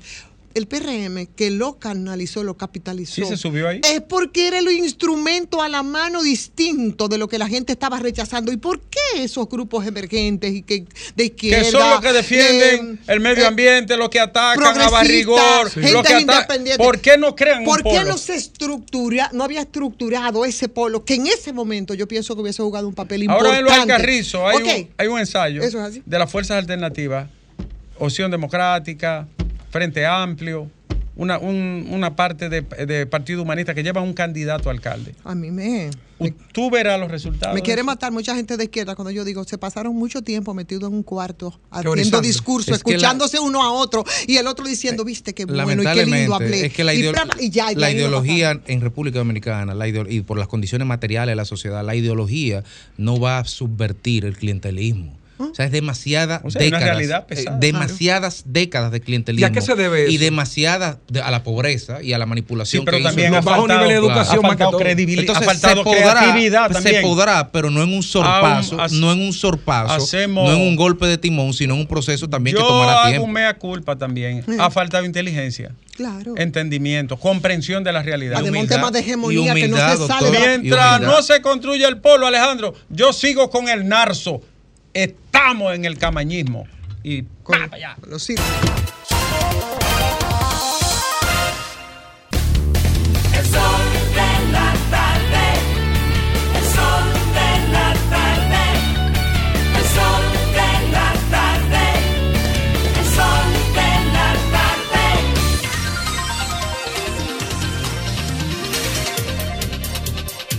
Bueno, retornamos al sol de la tarde a las 3.53 minutos. Acaba de llegar a las 3.53. Ya amarró, doctor. Acaba de Pero llegar. amarró ya todo. Pero era- está- El próximo diputado de la Ah, circunscripción. bueno, usted. Ah, bueno. Ok. El próximo diputado. de la. Eh, y de- eh, ahora, de que gane se va, ¿tú estás seguro que se va de aquí? eh, sí, Que so- vamos a hacer pelusa nosotros sí, para él. sí. Ah, Así Sí. que usted va a ayudar. No, no, no, así no, pero yo sé que tú te vas ahí, que tú no, por, tu, por tus labores tú no puedes, no puedes seguir aquí. Pero no es así, porque tú tienes que ir a trabajar y a Las dos- representarnos. la- Las dos cosas. ¿eh? las No- dos cosas. ahora no hagas como Iván, que cambió el teléfono. ¿Cuál de los Ivanes? El malo. El próximo candidato a senador. Mira, Grimer, eh, tú estabas en, en una actividad ahora mismo, ¿no? Acabas de llegar. Sí, sí, sí. No, estaba, eh, fundamentalmente estaba eh, dando una entrevista ahí con, con nuestro amigo, con tu amigo y nuestro amigo Carlos Batista Mato. Oh, ese es mi hermano. El más caro. El más Sí, caro. El eh. más caro y... Y te llevó, No, porque no, tú estás pegado no, con todo el mundo. Dice, no estoy, reci- no estoy recibiendo, no estoy recibiendo, no estoy recibiendo precandidatos. Sí, Pero- por, sí, por eso me lo dijo a mí. Yo no quiero eh, pelusa. No, no, no. Y te llevó. te llevó. Pero, pero, pero contigo una sesión. No, no, tú sabes, que, tú cosa. sabes que tú sabes que esos proyectos que, que tú ves en la línea de, del centro. Sí, por supuesto, hay una, hay una, se siente en la calle, en la población, en todos los extractos, realmente la gente está un poco fastidiada con la tomada que ha hecho eh, gente sin criterios, sin formación, gente que viene del delito, que se refugia en, la, en ese hemiciclo para escabullírsele a la, a la persecución, eh, de alguna manera retrasar pero yo creo que la, la- la población de la circunscripción 1 del distrito y de la población en general, yo creo que está tomando conciencia. Uno espera que en su momento esto, este, este estado de situación cambie, que no pueda ser sobre la base de, de un saco de dinero producto de, de los gasolineros, los riferos, los, los gaseros, y el narcotráfico y el lavado de activos. No puede ser. Esta capital necesita y el país necesita representación que tenga propuesta y que tenga eh, una- un proyecto que defender. Hay proyectos tan, tan, tan sensibles como, como la ley de agua, Ricardo. La ley de agua, la ley de ordenamiento territorial, el código penal que finalmente no acaba de, de- de resolverse ese tema. Hay tema país que hay que resolver y otros temas que uno lleva como, como ente, como, como proponente. No, aquí el legislador. tema es eh, exonerar los, los yates de lujo, los motores, y aquí, eso, eso es lo- en eso que estamos aquí. No, no, no, no. Esa es una ley que tenemos que ver, la, la Jara. Esa- ese, ese proyecto de ley puede incentivar de manera importante lo que, como yo lo he visto, de manera importante un área del turismo no explorada, que puede tomarse las costas, porque son dos legisladores costeros, la de Puerto Plata y la de Santiago, eh, María Trinidad Sánchez, Nagua, eh, y explorar una, una área que no ha sido explorada. Por ejemplo, En la Bahama está muy bien Sí, explorado. en las islitas son semilleros de veleros, sí, de sí. botes, de. Bueno. Es el turismo de ellos. Ajá. Ejemplo, más facilidades para los Pero ricos. espérate, no, no, hombre, no. Entonces, dice, por ejemplo, en los países que hay temporada de invierno, andan buscando dónde, dónde instalarse en- en- en- eh, para, para huir del Eh, frío, el es. calor. Nosotros podemos ser una atracción para Canadá y para otros países, de, que- de- para, para Inglaterra y otros Pero países. tiene que fríos. explicarlo mejor. Sí, pero la, gran- la gran pregunta Tiene- sería, ¿no está ese Al sector en capacidad? Victoria que venga, Eh, que- Escucha esto. ¿eh? ¿No está ese sector en capacidad de autofinanciar eso sin ningún tipo de problema? En la mayoría de los países y de las islas. Es el eh, incentivo, es el, el diferenciador comparativo que tú tienes que hacer, porque en esas islas, las que señala Ricardo Nie- Nieve, eh, Tortola, La Bahama, San eh, San La Gil, Virgen, todas las islas del Rosario. Antigua. Esas son islas en las cuales hay facilidades abiertas para que cualquier rico, rico, llegue con su bote, ancle y amarre, dure 30 días consumiendo en ese país, alquile un Airbnb por 30 días, contrate tripulación, capitán, consuma en los restaurantes y haga un efecto derrame tan grande el dinero que con creces se netea la diferencia que Yo se le lo está que dejando sugiero es pasar. que traigan a los proponentes, Lea. Por venga. favor. Tráelo. Vamos a poner esa facilidad a las Eh, pymes dominicanas que están ahogadas, eh, Que también se pagando pila, pagando la- anticipo, Que también Por- se le ponga. pagando por adelantado lo que no se han ganado. ¿Y cuándo se dieron cuenta de eso? No, pero siempre. ah, ah, Siempre. ok, Ya, está bien. Es un Eh, abuso siempre. perfecto. Hoy, Entonces siempre. nosotros lo que vamos a hacer es traer a los, los expositores, vamos a estudiar el El proyecto. pasado es muy reciente. Porque yo creo que hay cosas que se pueden mejorar y otras incluso Sí, hasta, pues, hasta un eliminarse. proyecto, eso. Eh, domingo, yo no sé para qué día puede ser, pero esta semana Sí, sería importante. Lea está en eso. Hay un ya, elemento de la, de la encuesta que yo quería que no se nos fuera a las universidades. ¿La vieron? ¿Qué dice? Ah, pero espérense. Bueno, sigue siendo la universidad Para la gente, la UAS, la UAS, Domingo, la más por su importante. cantidad. Para la gente, ¿no? No, no Luego solamente la por la cantidad, es por el conocimiento, porque ¿qué, es lo que pasa? ¿Tú sabes? Es más marca. Eh, es más marca, ¿no? Y algo más importante, eh, Ricardo. Las otras universidades son muy de élite y cuando tú pasas a hacer la encuesta en el universo global, tú encontrarás una participación muy alta de la base de la sociedad. Ahora, sí, de la base de la sociedad en la respuesta. ¿Tú entiendes? Pero es que la- el universo, la muestra, contempla en proporción los sectores. Sí, no, pero, pero no en esa forma. Porque, No, porque acceden de manera, propia. per- per- perdóname, que le voy a responder a Ricardo para que la gente no entienda. Nos entienda. Oye, la estratificación se hace en términos geográficos, no en términos académicos. Ahora, si se hiciera la encuesta entre estudiantes universitarios, sí. Te entendí perfectamente. Gracias. Sí, Oye la pregunta. Tienes razón. Oye la pregunta. ¿Cuál considera la mejor universidad de República Dominicana? UAS 57%, Pucamaima 19.6, UNIBE 3.5, INTE 3.3, UNFU 1.6 y AP 0.3. Otra 14.4. Sí, eso, eso, eso es lógico, porque ese es un, Te es- entendí perfectamente. ese es un vicio que tiene la encuesta. Eh, eh, ellos no debieron hacer el estudio Es sin que- la salvedad, sin la salvedad de ese elemento. ¿Tú entiendes? Bueno, pero yo entiendo que la pregunta fue aplicada en la misma proporción. Al imaginario social. To- to- completo. Es que no puede ser solo los Sí. estudiantes. Ve qué piensa la gente. Sí, sí, es lo que eh, tienes razón tú ahí. Eso Eh, lo que vale. quiere decir es que más personas de tracto pobre está votando Bueno, en esas señor. encuestas que reconoce a la UAS por encima de Lo que pasa es que- Pucamaima o Dintec u otras universidades. Feli, lo que pasa es que la UAS tiene 220 mil matriculados. ¿Y cuánto egresado también? Ahí está el detalle. Y, el- y la No. familia. de Inclusive- los- inclusive y la mucha- relación, y la relación. con la sociedad. Mucha gente de clase media también fue, primero fueron gente pobre que Ah, estuvieron en la UAS. ahora, es una respuesta difusa también. No es, exacto, de lo- de no los que es- estamos en es esta un- mesa, ¿cuántos somos de la UAS? No es una respuesta. Todos hemos pasado por Todo, la. UAS. por la UAS. Sí, todo el mundo Todos la hemos pasado por la UAS. Sí. Eh, Todo. eh, es así, es así. Oye, pero, pero mira qué es lo que pasa. Eh, la, la, Eso la significa, pregunta que, fue amplia. eso significa que aquí no hay mucho patrimonio. Bueno, eh, Yo vine. eh, Uno solo. el de la, el de la Eh, izquierda. se- es un explotador para mí. No, es un hacendado. para mí es un explotador. Terrateniente. Para mí te lo digo, te lo digo, Terrateniente. cuando se arme el brejete, yo sepan de voy. Mira, Ricardo, Ricardo, él es de esos especímenes extraños. Domingo, Señores, es mi, un, mi- opo- un mi poeta, papá era poeta, por un Dios. pero por poeta favor. que hacen dado. Pero tú lo conoces. Domingo, yo sé para dónde voy. Es para Manabao que yo voy, para las escarpadas montañas de Jarabacoa. Ay, pero a pelear. Allá lo, allá lo esperamos. Pero, pero es un tractor que va. Alejandro.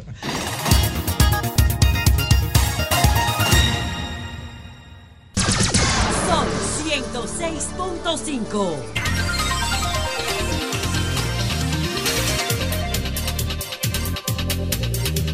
Bueno, retornamos al sol de la tarde a las 4, 8 minutos cuando damos entrada al comentario de la reina y que se mueran de envidia toditos.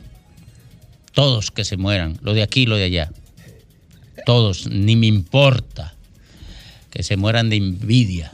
El comentario de Ivonne Ferreras. Muchísimas gracias, Domingo. Lo asumo bien. Eh, ah, mm, eh, Ricardo hacía un- me hacía una pregunta, o hacía una pregunta a la mesa, que quiero comenzar mi, mi comentario de verdad a partir de esa pregunta, y es cómo es que nosotros en el tiempo no hemos sido capaces de estructurar un frente alternativo de tanta gente que cuando se hacen las mediciones tú siempre encuentras los ningunos, los me abstengo y las abstenciones también en las elecciones, porque no tienen eh, ni se sienten representados por los partidos políticos tradicionales, que yo soy de las que piensa hace mucho tiempo que está en crisis. Y entonces es como una especie de recorrido por la sala, por la galería de los examores cada cuatro años a lo que asistimos, en el que es mejor o menos malo.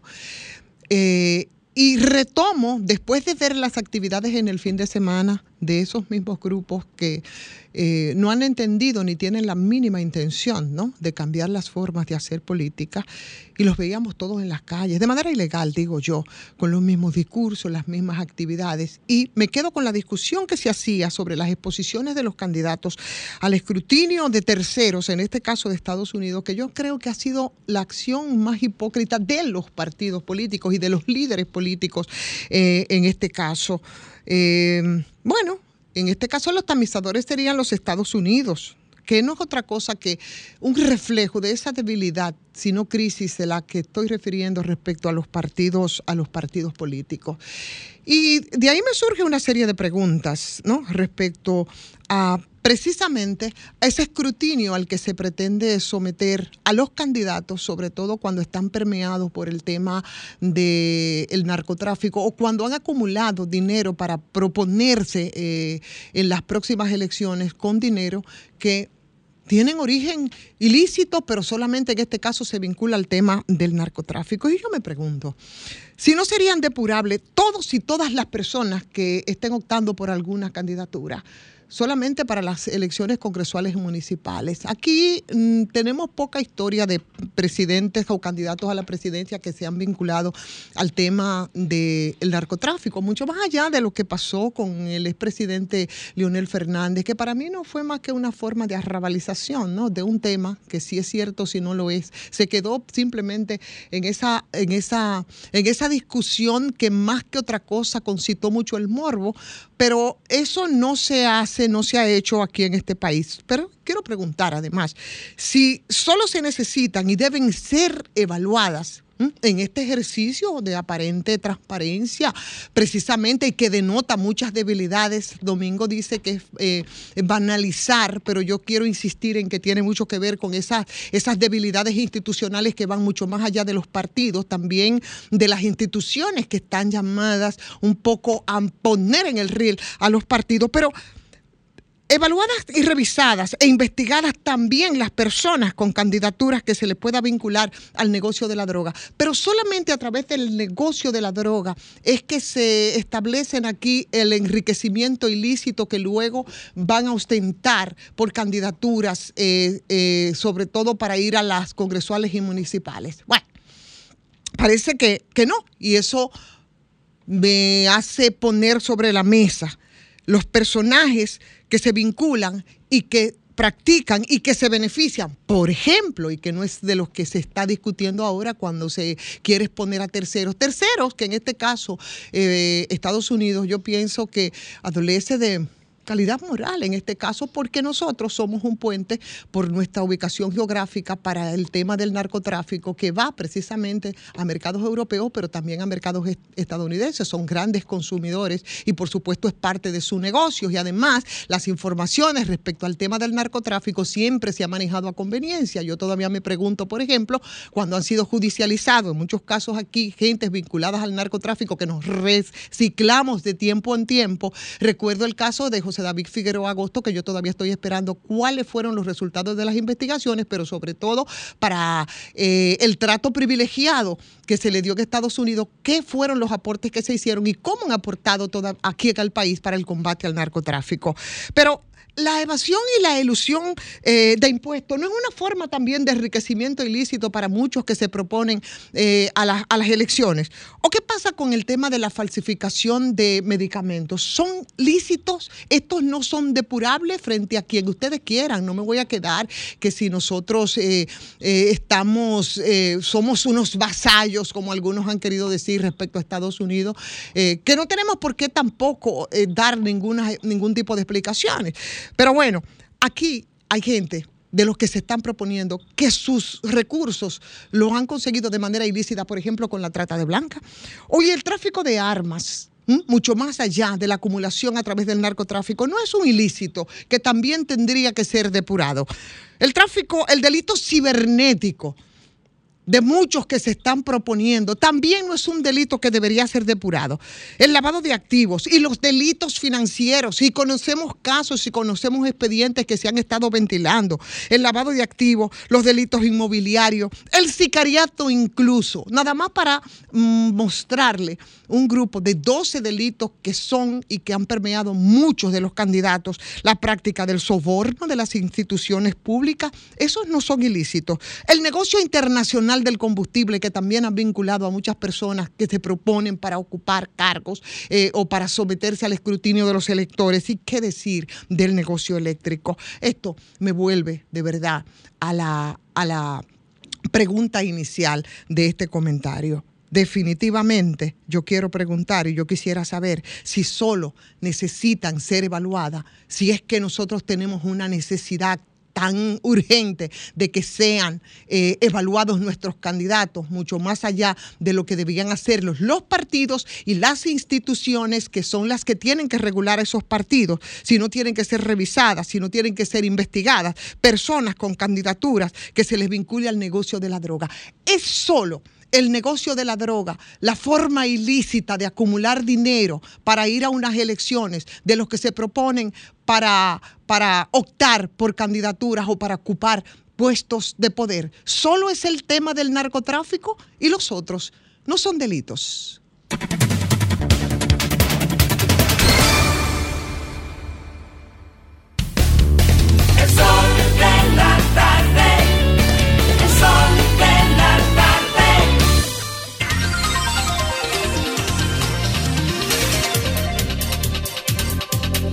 Bueno, retornamos al sol de la tarde y saludamos, saludamos al próximo diputado, Graimer Méndez. Muchas gracias Domingo y gracias a toda la audiencia de este Sol de la Tarde, el Sol del País. RCC Media, la más poderosa plataforma de medios de la República Dominicana. Miren, eh, saludar, saludar la iniciativa y la visita del presidente Luis Abinader a la isla Saona. Ese enclave natural de nuestros recursos, parte de la extensión de nuestro territorio en el que vive una amplia comunidad, sobre todo y fundamentalmente dirigida a lo que es el turismo. Yo creo que con esta, con esta visita y el anuncio de 600 millones de pesos eh, para las instalaciones, saneamiento, el tema medioambiental, las infraestructuras, todo lo que tiene que ver con el atractivo turístico y por supuesto mantener la calidad de vida de gente que está cercado por el agua, eh, una pequeña isla de nuestro territorio. Eh, según las informaciones que se verifican, este eh, es la- el único, según se estuvo diciendo, la única isla de esta región eh, que tiene 100% de energía renovable. Eso es un buen mensaje para el turismo ambientalista, que hay muchos en el mundo que andan buscando ese tipo de destino. Y yo creo que sí, que esta, este terreno dominicano eh, puede ser muy bien eh, elevado su calidad de servicio y por supuesto ser un gran atra- atractivo turístico. Es decir, que está muy bien esta iniciativa y ojalá podamos ver los resultados en poco tiempo. Nosotros hemos dicho aquí en, en otro tema, hemos dicho aquí, le hemos dedicado un par de comentarios a este tema delicado que nos puede pasar a cualquiera y en cualquier momento.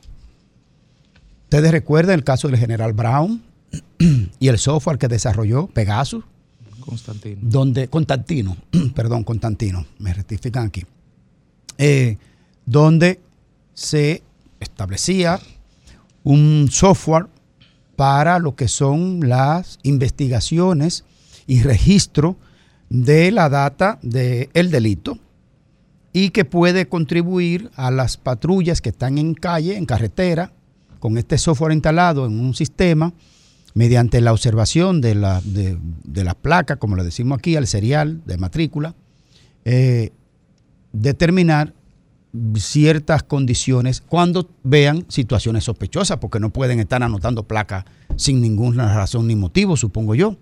Tiene, tiene que haber un, un protocolo mínimo de algo. Bueno, yo hice aquí la denuncia de una, de una eh, empleada pública, por cierto, que amaneció presa y le dieron montones de vueltas, la llevaron a, aquí a Ciudad Nueva, la llevaron a Jaina y al finalmente amaneció presa en un destacamento con, con un grupo de, de gente que, mm, criminales y demás.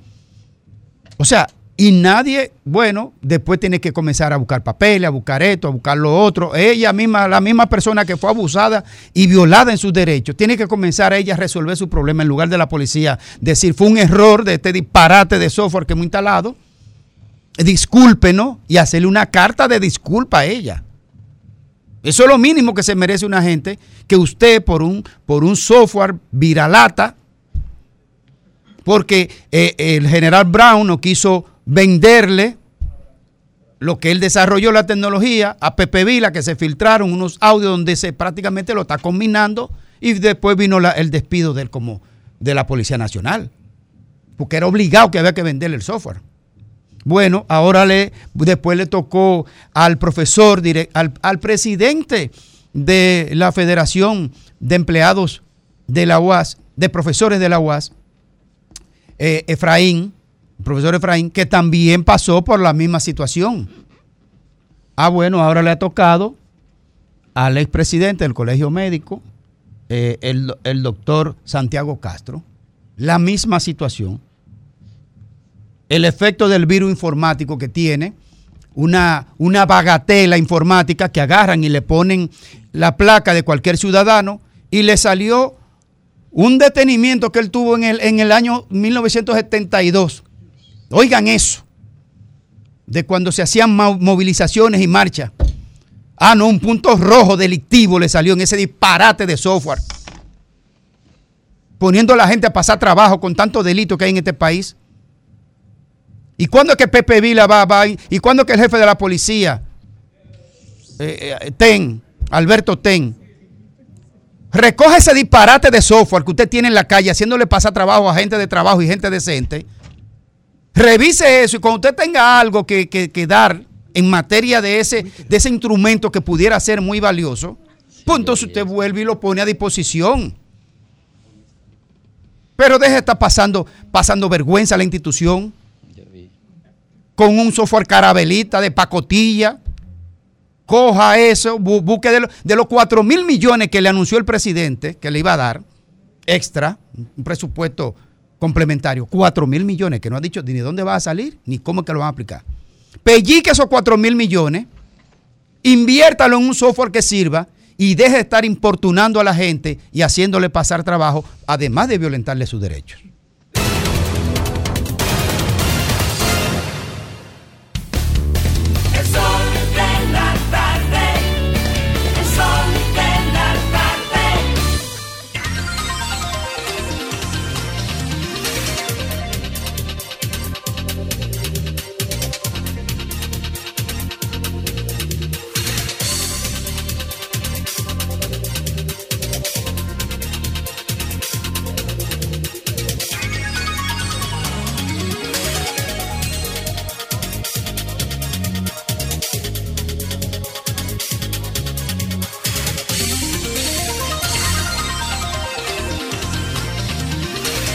Ricardo te mandó a decir Choclo que no nos juntaremos más tú y yo, que él no se junta con Pelusa.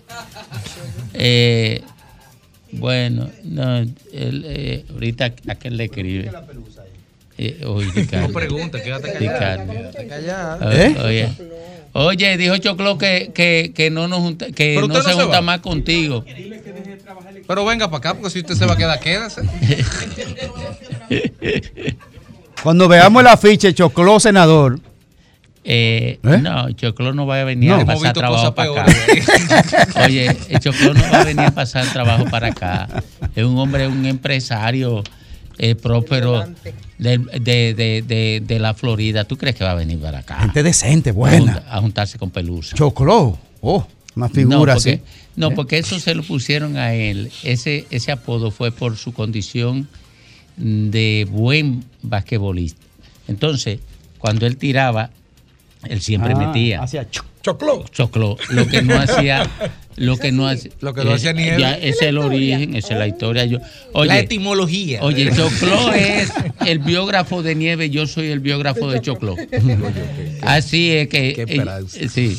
No, es que así, es que está el asunto, porque los tres somos del este. Necesito un biógrafo. Sin embargo, Es cuando, más. cuando él viene, ¿con quién se junte conmigo? Bueno, Con porque. ustedes no. eh, A mí él me estaba Porque ustedes invitando. nunca quieren. eh, A mí él me estaba invitando a la marinita, qué sé yo qué, pero entonces me dijo que Nieve iba a estar ahí, yo no fui.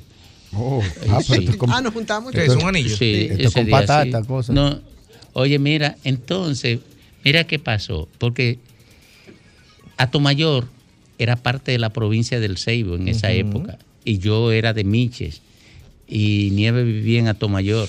O sea, los tres vivíamos en la, en la misma provincia, pero no nos ¿Eso conocíamos. no fue Jorge Blanco que se metió en esa vaina? Eh, eh, separada. Sí, yo creo que sí. yo creo que fue en el gobierno de Jorge Blanco. Bueno, vámonos a las 4 y 25 con el doctor Federico Jovine, el único que no aspira a nada junto conmigo aquí. Y Todo- yo, ni yo tampoco. Ah, tú no aspiras. Absolutamente. Ah, pues yo creía que Dios sí. Yo aspiro a contar. Ah, yo creía Domingo, yo aspiro a contar. Tú aspiras a contar, a contar billetes. Sí. Con los votos. Eh, eh, no, billetes. no, Los billetes. esto lo dejo yo a ti. Será recontar ya. Gracias, buenas tardes amigos que nos ven, que nos escuchan en el día de hoy. Cuando despertó el dinosaurio todavía estaba allí. Es uno de los cuentos, el dinosaurio, uno de los microrelatos más famosos de Monterroso. Y señala una realidad, y el, y el más corto de Monterroso, y uno de los, de los microrelatos más cortos en definitiva. Y, y nos dice en cierta forma que las realidades están ahí independientemente de la forma en que decidamos asumirlas. Las realidades son externa- externas a, a nuestra realidad, si cabe la palabra. En el funcionariado, en algunos funcionarios del Estado dominicano, hay un síndrome de hipersensibilidad epidérmica administrativa. No se le puede decir nada porque se irritan. Le sale como un rash y entonces, eh, y eso le irrita y la irritación la dirigen para con quien ejerce la observación en torno a algo y no la dirigen contra quienes realizan la situación que se está denunciando. Porque es más fácil, yendo a, a la sabiduría popular, tirarle piedra a lo más chiquito. Yo quiero decir algo. En lo personal, yo conozco a Miguel Seara Hatton desde hace mucho tiempo y puedo dar fe de que es una persona extremadamente honesta, para mí incorruptible, y una persona con un profundo compromiso social, con un profundo apego y respeto a la verdad académica, al rigor, y que a lo largo de toda su dilatada carrera profesional ha utilizado estos ejes para vertebrar su ejercicio privado y público. Y eso yo lo digo en cualquier escenario. Y lo afirmo porque lo creo. Dicho eso, porque yo diga eso, me pregunto, ¿dejará el viceministerio de Suelos y Agua gestionar las minas secas como lo está haciendo? En este país hay 350 minas, poco más o menos, minas secas. Del año 2017, eh, en aras de tratar de regular lo que allí había, el entonces ministro de Medio Ambiente, Domínguez Brito, eh, anuló todas las licencias que se habían dado porque se, se jugaba a la georreferenciación de esa licencia y se hacían negocios con los volúmenes de esa licencia y en una medida de corte temporal que buscaba evidentemente tratar de regular, se establecieron la temporalidad de los permisos, concretamente de las autorizaciones de extracción y transporte de materiales, los llamados BSA o los llamados comúnmente conduce. ¿Qué pasa? Que un conduce tiene 30 días de vigencia. Entonces se supone que eso debió haber sido una medida temporal para hacer un inventario, para hacer un proceso de evaluación y a estas 350, 400, X cantidad de canteras secas abiertas, poder darle permisos regulados, cosa que no ocurre. ¿Qué es lo que ocurre en la práctica? Que cada 30 días los 350 dueños de las 350 concesiones tienen que solicitarle al viceministerio de Suelo y Agua que vuelva a aprobarle lo que el mes pasado le aprobó. Ustedes saben de lo que yo le estoy hablando, ¿verdad? Entonces resulta que yo voy a sacar 10 mil metros de arena de una cantera, que por cierto le pertenece al Estado, porque todo lo que está en el subsuelo es propiedad del Estado, y yo le pago al Estado Dominicano 4 pesos por metro cúbico. Monto el metro cúbico en un camión, lo llevo a una ferretería y en la ferretería ese metro cúbico que a mí me costó 4 se vende poco más o menos en 1800. De 4 pesos a 1800 riquísimo. El problema no es ese. El problema es que primero que hay que indexar eso, es una tarifa del año 2007 me parece, eso es discutible, eso es indexable, ese no es la discusión. El tema es lo que hay detrás. Yo hago un llamado al ministro de Medio Ambiente para que indague en torno a las denuncias que muchos empresarios de la construcción están haciendo en torno a la forma que se está gestionando la erogación de permisos de esta naturaleza. Hay muchos cuestionamientos, no santos algunos, que cuestionan la transparencia con que se dan estos permisos. Como yo no tengo los pelos de la burra en la mano, yo no voy a decir de qué color es. Pero le exhorto al ministro de Medio Ambiente a que indague en torno a eso. Porque no, me, no parece correcto que si yo tengo una, un negocio de objeto único, que es explotar una cantera que está georreferenciada en un punto, ca- cada 30 días yo tenga que ir y pagar al Ministerio de Medio Ambiente con un cheque de administración para que me deje hacer lo que se sabe que yo voy a hacer mientras dure la explotación, porque ese es el objeto único. ¿Por qué no me dan una explotación a 12 meses, a 24 meses, a 36? ¿Por qué cada 30 días me obligan a mí a ir al ministerio, a la regional, a buscar ese permiso? ¿Por qué? Eso por un lado. También quiero señalarle al ministro de Medio Ambiente que, que, mejore, por decirlo de alguna forma, para no herir eh, epidermis, que mejore de alguna forma la manera en que se están gestionando y llevando los procesos de autorizaciones en las regionales. ¿Por qué? Porque podemos pensar lo que queramos y podemos decir lo que sintamos o el aspiracional que tengamos, pero lo único cierto es que un permiso categoría D para hacer un edificio de ocho pisos hace tres años tomaba dos semanas y ahora está tomando 12.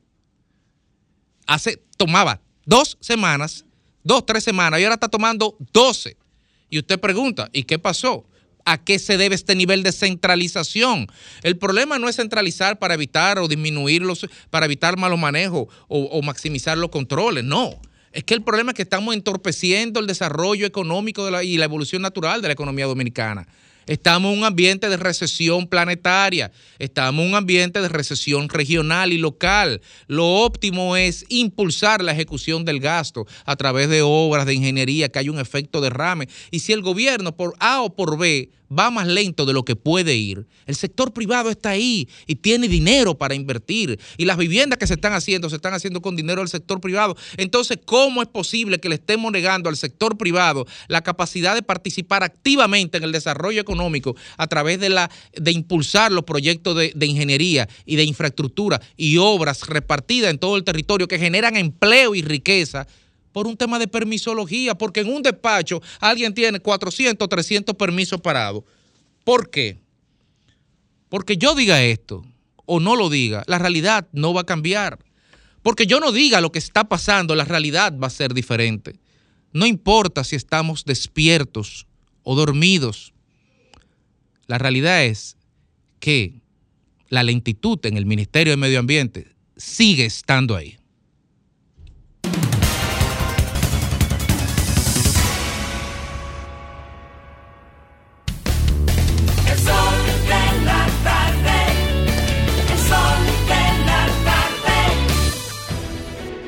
Sol 106.5, la más interactiva. Una emisora RCC Miria. Sol 106.5. Son las 4.21 minutos aquí en el sol de la tarde, que es el sol del país. Y la, de- ¿Cómo es? ¿Cómo es? ¿Qué fue? ¿Qué fue? 4.41. Ah, ustedes viven corrigiéndome. Estamos en vivo. Bueno, dice Alejandro que son las 4.42 minutos aquí en el sol del país, en el sol de la tarde. A esta hora, el nuevo. El nuevo. Eh, eh, no es el nuevo que va Ya. ahora. Y no tiene, y no No tiene nombre. nuevo. Y no tiene nombre el nuevo. No dijo. Y no tiene nombre el nuevo. Dijo, dijo, dijo, dijo Ricardo que tú te llamas el nuevo, no tiene nombre. El nuevo es Grimer, recuerden. El nuevo es Grimer. Don Félix Lajara. Muchas gracias, Domingo. Eh, en el día de hoy, RD Elige trae, trajo su encuesta. Lógicamente, el tema que más interesa, porque República Dominicana es un país extremadamente politiquero, pero hay algunos elementos, principalmente con el tema económico y con el tema social, que son los que me voy a inmiscuir en el día de hoy. El elemento número tres que más le preocupa a los dominicanos es el alto costo de la vida. Cuando hablamos del alto costo de la vida, lógicamente que impacta a todos los productos, principalmente los productos de primera necesidad que consumen los dominicanos y que lógicamente tienen que hacer un esfuerzo económico muy grande para conseguirlo todos los días. Eh, cuando estábamos en campaña, recuerdo en el año 2019-2020, el hoy presidente Luis Abinader prometió que iba a reducir los precios de la canasta familiar en un 30% en una, en una de sus tantas intervenciones hablando de este tema tan importante como es el costo de la vida.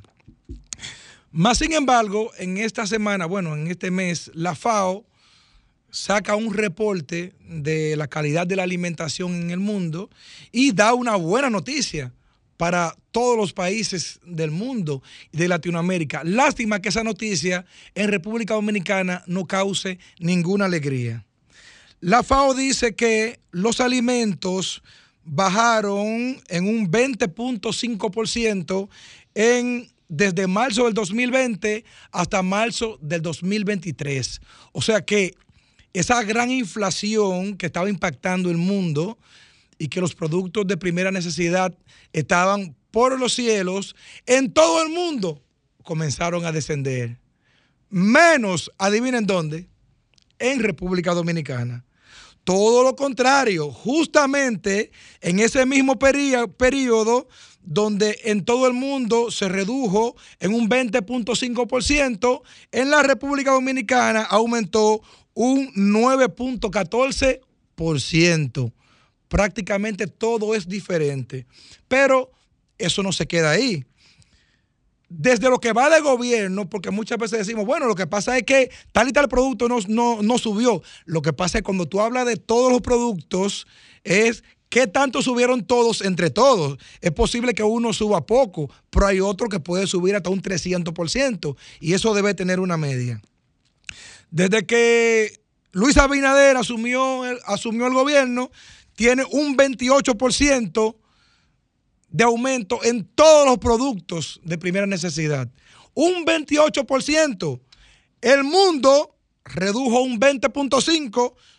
República Dominicana aumentó 9.14%. En español, le estamos debiendo a la población.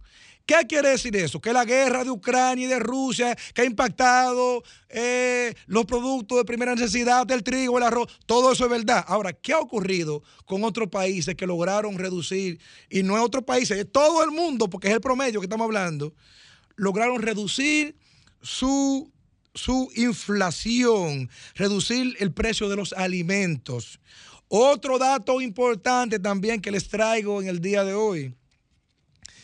Del año 2017 hasta el 2019, el consumo de proteína en la República Dominicana, según la FAO, no Félix Lajara, fue de 66.7%. Estamos hablando del 2017 hasta el 2019, dice la FAO. Vamos entonces a comparar a ver si se está comiendo mejor y si la gente se está alimentando, principalmente los niños, que son los que más necesitan proteína. Desde el 2020 hasta el 2022, el consumo de proteína en la República Dominicana, según la FAO, es de 22.4, o sea que un 44% menos de consumo de proteína. Y tendríamos que preguntarnos qué es lo que está pasando. Yo solo puedo decir, llano, puro y simple, como se habla en nuestros campos. Una libra de arroz que costaba 14 pesos del malo y 20 22, 25 del bueno, ahora cuesta 45 y 50 pesos la libra. Una libra de carne que costaba 35 pesos, ahora cuesta 90 pesos, 95 y si es pechuga, 125 y tiene que anunciarse. Si usted quiere más de 5 o 6 libras, tiene que anunciarse porque si no, no la consiguen, no se la guardan. La pregunta sería, ¿qué vamos a hacer nosotros para pasar este trance económico que se traduce en malestar y en el bolsillo de los dominicanos? No importa cuántos ajustes económicos hagamos, no importa cuántas ayudas sociales le demos al pueblo dominicano, si no logramos frenar esa, esa escala alcista de los precios, si no logramos que los productos de primera necesidad puedan tener un precio estable, podemos criticarle todo lo que usted quiera a los gobiernos de Danilo Medina, que muchas cosas las criticamos, hasta yo mismo también le he criticado muchas. Ahora, si algo tú tienes que reconocer es que del 2012 hasta el 2020 teníamos estabilidad de precio, principalmente en los productos de primera necesidad. ¿Qué nos ha pasado ahora? ¿Qué vamos a hacer? Yo creo, Domingo, creo Graimel, creo Ivón, creo Federico, que si la economía va bien, el gobierno va bien. Ahora bien, si la economía va mal, como va hoy, ya ustedes saben, el gobierno va muy mal. Señores, ya que estamos y son las 5 con cuánto? Con 40. Las y- cuatro. Las 4 con 48. Ahora corrijo yo porque Con- ustedes ahorita me corrigieron a mí. Te la estás quitando con 48 minutos. Ahora lo que no me vas a corregir, de verdad que no me vas a corregir, es el placer que me da presentar a mi amigo y compañero Domingo Páez para su comentario. Gracias, Reina. Miren, el instrumento del tra- de trabajo de la actividad política y de un político más utilizado y más útil es el discurso. Porque el discurso es lo que construye la aproximación que necesita el político para convertirla en, adhesión a su propósito. Así se construyen los liderazgos y se convierte el político en el depositario de la esperanza del potencial votante. Esto, naturalmente, no es lo único en el trabajo político. No es el único estímulo que siente el potencial votante para depositar su esperanza en un político. Tampoco es lo único que construye adhesión. Existen los elementos que generan insatisfacción con el gobernante en el caso de un político de oposición que intenta sustituirlo. Existe también la satisfacción que pueda generar el gobernante con el potencial votante. En fin, hay una cantidad innumerable de variantes que construyen la adhesión o la voluntad de votar a un candidato. Y se ha establecido en cualquier país del mundo, oriental u occidental, que la inflación es un elemento determinante en la actitud que asume un votante frente al gobierno o frente a quien intenta sustituirlo. Después de el 2020, que se desestructuró la economía mundial y se desestructuraron las economías locales, la inflación se convirtió en un problema grave para todos los países. Y ocurre que el ciudadano no solamente condena a los gobiernos por la inflación porque la hayan provocado, sino que condena a los gobiernos que no resuelven el tema de la inflación. Y como saben eso, los políticos de oposición en República Dominicana asumieron esta bandera de inmediato como parte de la lucha para desplazar al gobierno del PRM y como elemento constitutivo fundamental de los discursos que estructuraban para reducir la adhesión del votante al presidente gobernante Luis Abinader y para potenciar sus aspiraciones. Y en esto hubo algún éxito, de acuerdo con las mediciones que han hecho las últimas encuestas de RD Elige. Por ejemplo, y solamente como ejemplo, en mayo la preocupación por el tema de la inflación alcanzaba el 31% de la población y estaba en primer orden. También lo estuvo en primer orden en marzo, pero está ahora mismo en primer orden. Lo único que ahora alcanza un 23%, pero sigue estando en primer orden entre las preocupaciones y las ansiedades sociales. Ahora, de mayo acá, Luis Abinader pasa de una intención de voto de un 47% a un 51%, a, un- a más de, no, a un 50%. Y Leonel Fernández pasa de una intención de votos de un 27% a un 24%. Lo de Abel Martínez opera un pequeñísimo incremento. ¿Por qué se produce este elemento incongruente? Miren, lo más importante es decodificar estos cambios y explicárselo a la gente. Se produce, para entender esto hay que irse al 2020, a las elecciones del 2020. ¿Por qué Luis Abinader gana las elecciones? Oh, porque el PLD se dividió, primer elemento y segundo elemento, porque la clase media aprovechó esas elecciones para ajustar cuentas con el PLD porque la clase media estaba herida, herida de una frustración inmensa por el tema de la corrupción. Y fue con la clase media que, se, que votó Luis Abinader favorablemente para conseguir la salida del PLD. La clase media la sacó. Y ocurre que el tema de la inflación a quien más castiga es a la clase baja.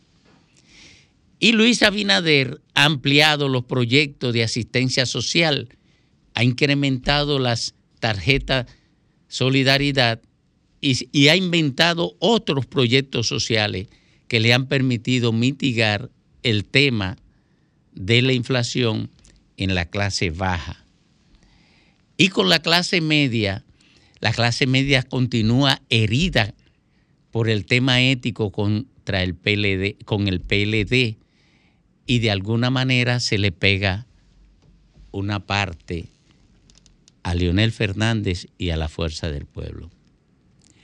Y como la oposición PLD y Fuerza del Pueblo han apoyado su campaña en el tema de la inflación y se han equivocado porque el problema con la clase media y el PLD no es de inflación, es ético, no han podido cambiar la percepción ni la actitud de la clase media frente a la fuerza del pueblo y al PLD. Y como le decía, a la clase baja le está dando el gobierno lo mismo que le daba el PLD o la fuerza del pueblo cuando estaba Leonel en el gobierno, pero un poco más incrementado. Eso explica que Luis Abinader haya subido tres puntos, que Leonel haya bajado tres y que el PLD se mantenga en la misma posición.